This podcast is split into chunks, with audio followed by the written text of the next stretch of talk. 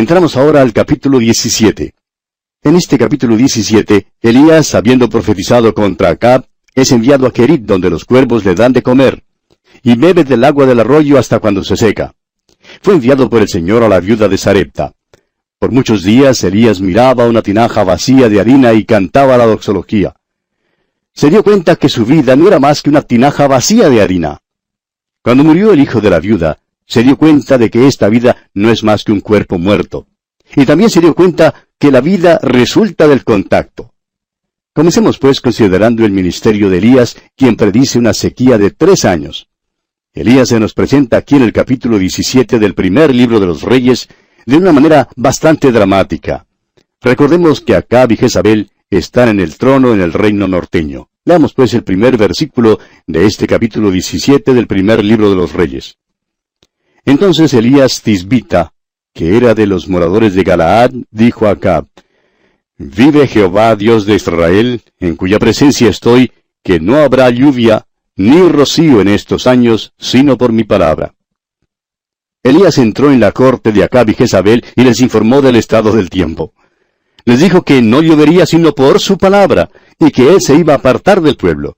No tenía ninguna intención de hablar ni una palabra adicional. Entonces salió de la corte tan dramáticamente como había entrado. Creemos que Acab y Jezabel se sintieron algo turbados porque nunca soñaban que alguien les hablaría tan claro y tan audazmente. Pero más tarde se dieron cuenta que Elías tenía la costumbre de hablar así. Recibimos la impresión de que Elías era un individuo tosco y robusto, y en verdad lo era. Pero hay algo adicional que deseamos mencionar aquí, y es que Dios tuvo que preparar y entrenar a este hombre. Dios siempre ha tenido un método de entrenar a los hombres que Él usa, y ese método ha sido el de llevarles al desierto. Usted recordará que allí fue donde Dios entrenó a Moisés. Dios sacó a Abraham de Ur de los Caldeos y lo puso en una tierra de terreno escabroso. Dios hizo lo mismo con Juan el Bautista. El apóstol Pablo pasó por lo menos dos años completos en el desierto de Arabia. Este fue el método de Dios de entrenar a sus hombres. Siempre había algunas cosas que necesitaban aprender. Continuemos ahora leyendo los versículos 2 y 3 de este capítulo 17 del primer libro de Reyes. Y vino a él palabra de Jehová diciendo, Apártate de aquí y vuélvete al oriente, y escóndete en el arroyo de Querid que está frente al Jordán. Dios estaba mandándole a Elías que se apartara lo más lejos posible en el campo. De modo que Elías salió al desierto y llegó a un pequeño arroyo. Y el Señor le habla y le dice, aquí en el versículo 4, beberás del arroyo, y yo he mandado a los cuervos que te den allí de comer. Dios empleó dos medios para cuidar a Elías en el desierto. Un medio fue el arroyo, es decir, un medio natural para proveer el agua que necesitaba. El otro fue un medio sobrenatural. Los cuervos vendrían, como lo vemos aquí, para darle de comer. Leamos ahora los versículos 5 y 6. Y él fue e hizo conforme a la palabra de Jehová, pues se fue y vivió junto al arroyo de Querid, que está frente al Jordán. Y los cuervos le traían pan y carne por la mañana, y pan y carne por la tarde, y bebía del arroyo. Aurelía se quedó allí por algún tiempo. Pero entonces ocurrió algo. Leamos aquí el versículo 7.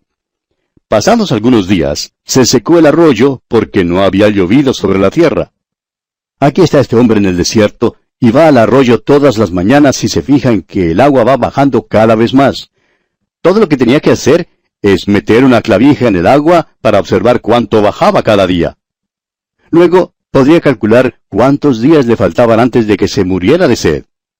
Y aquí usted tiene la medida matemática, y cualquiera que tenga el sentido común sabría que en cierto día tendría que morir. ¿Y sabe usted, amigo oyente, que este es el pecado de la estadística? Hoy en día se acostumbra a determinar la condición de la iglesia mediante la estadística. Si usted asiste a una reunión de alguna iglesia y ve que durante el año la ofrenda ha sido buena y que nuevos miembros han sido añadidos y que hay un aumento de asistencia, se considera que la iglesia ha tenido buen éxito.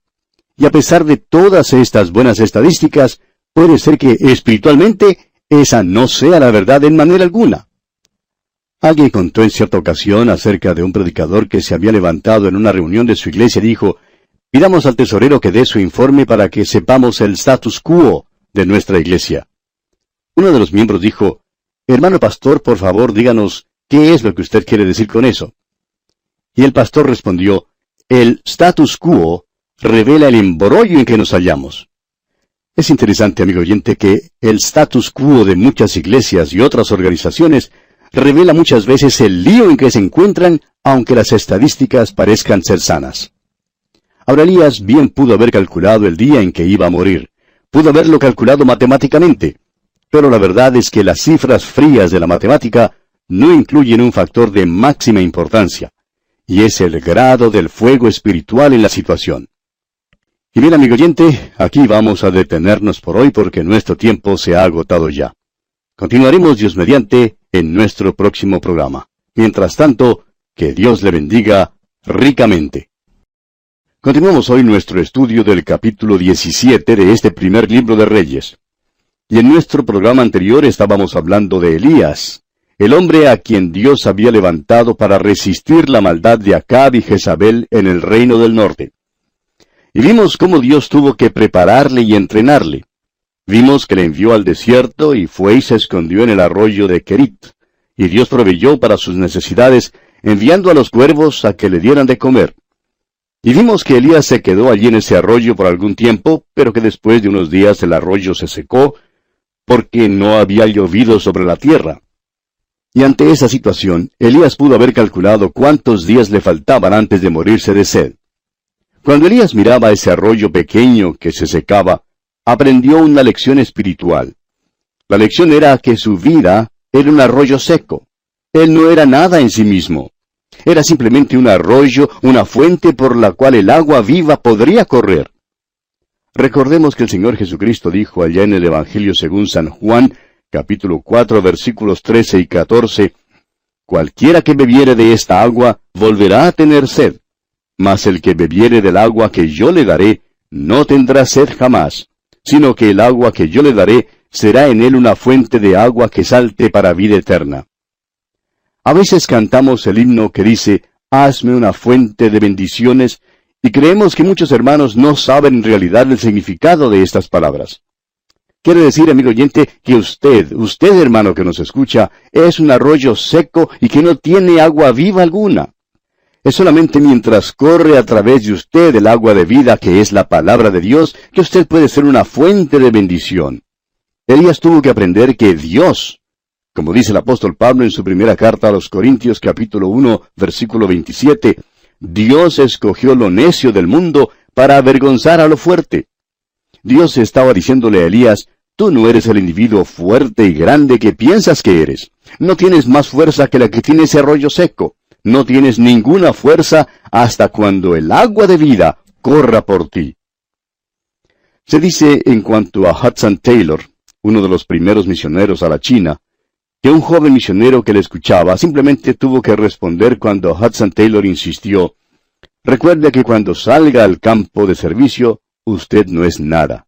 Es solamente lo que Dios puede hacer y lo que hará a través de usted que valdrá la pena. El joven misionero contestó, me es difícil creer que yo no soy nada. Y Hudson Taylor le dijo, pues acéptelo por la fe, porque es la verdad. Usted no es nada. Amigo oyente, somos simplemente unos arroyos secos, a menos que la palabra de Dios corra por nosotros. Continuemos con el capítulo 17 ahora de este primer libro de Reyes, y leamos los versículos 8 hasta el 12. Vino luego a él palabra de Jehová diciendo, Levántate, vete a Sarepta de Sidón, y mora allí. He aquí yo he dado orden allí a una mujer viuda que te sustente. Entonces él se levantó y se fue a Sarepta. Y cuando llegó a la puerta de la ciudad, he aquí una mujer viuda, que estaba allí recogiendo leña, y él la llamó y le dijo, Te ruego que me traigas un poco de agua en un vaso para que beba. Y yendo ella para traérsela, él la volvió a llamar y le dijo, te ruego que me traigas también un bocado de pan en tu mano. Y ella respondió, Vive Jehová tu Dios, que no tengo pan cocido. Solamente un puñado de harina tengo en la tinaja, y un poco de aceite en una vasija. Y ahora recogía dos leños para entrar y prepararlo para mí y para mi hijo, para que lo comamos y nos dejemos morir. Después que la viuda le contó a Elías su situación, él le dijo que entrara en su casa, le hiciera una torta y se la trajera, porque ella no iba a morir. Prosigamos leyendo los versículos 13 hasta el 16 ahora. Elías le dijo, No tengas temor. Ve, haz como has dicho, pero hazme a mí primero de ello una pequeña torta cocida debajo de la ceniza, y tráemela, y después harás para ti y para tu hijo.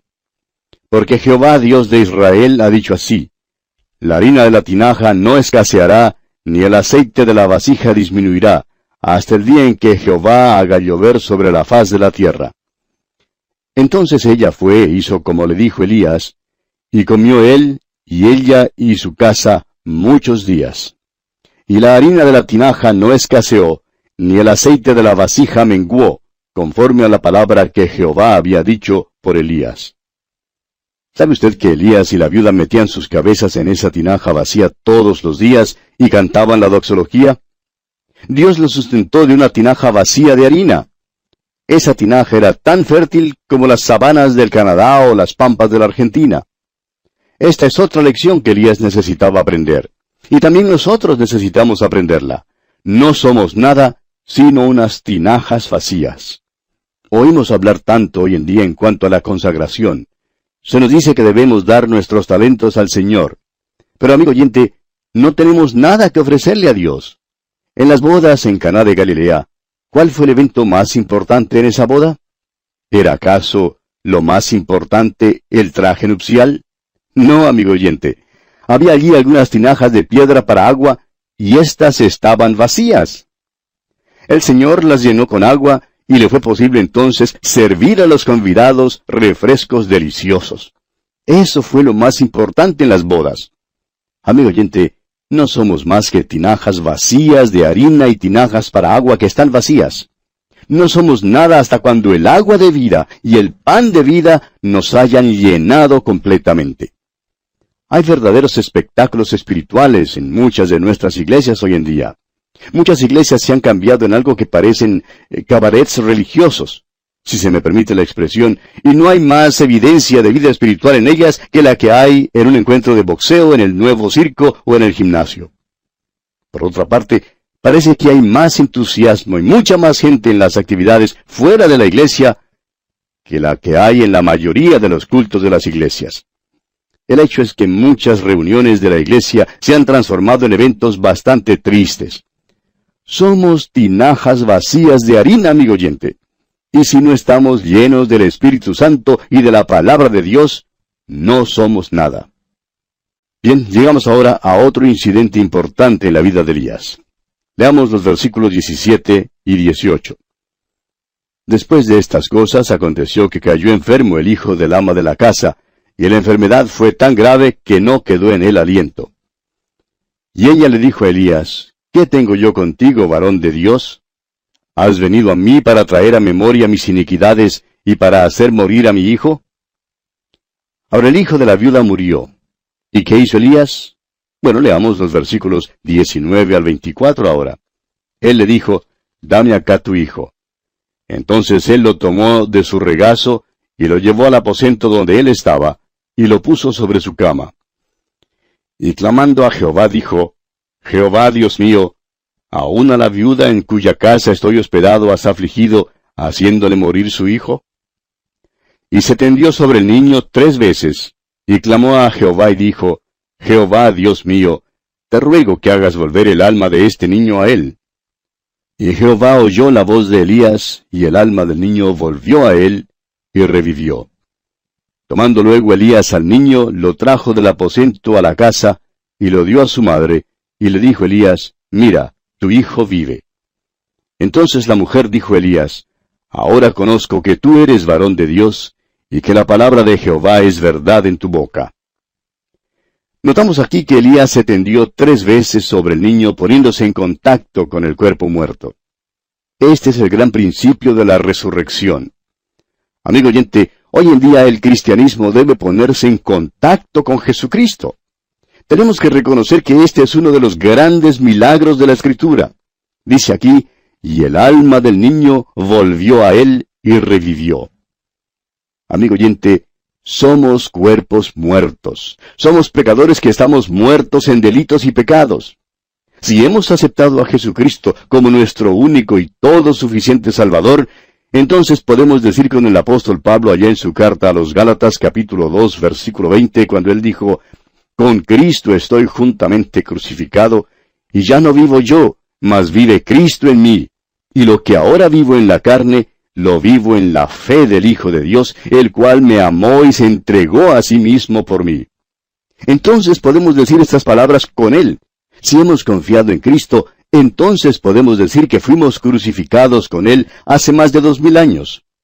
Él murió y nosotros morimos con Él. Ahora estamos unidos al Cristo vivo. Pero si no estamos unidos a Él, amigo oyente, somos absolutamente nada. Elías tuvo que aprender que Él era un arroyo seco, una tinaja vacía y un cuerpo muerto. Cuando Elías reconoció esto, entonces Dios estaba listo para usarlo. Martín Lutero declaró que Dios crea de la nada. Y hasta cuando un hombre reconozca que Él es nada, Dios no puede hacer nada por Él. Ese es el problema con muchos de nosotros hoy en día. Nos sentimos demasiado fuertes, tenemos demasiado talento. Pero Dios no puede usarnos así. Dios está listo ahora para usar a Elías. Es por eso que este hombre puede salir con audacia. Ha aprendido que Él no es nada y que Dios es todo.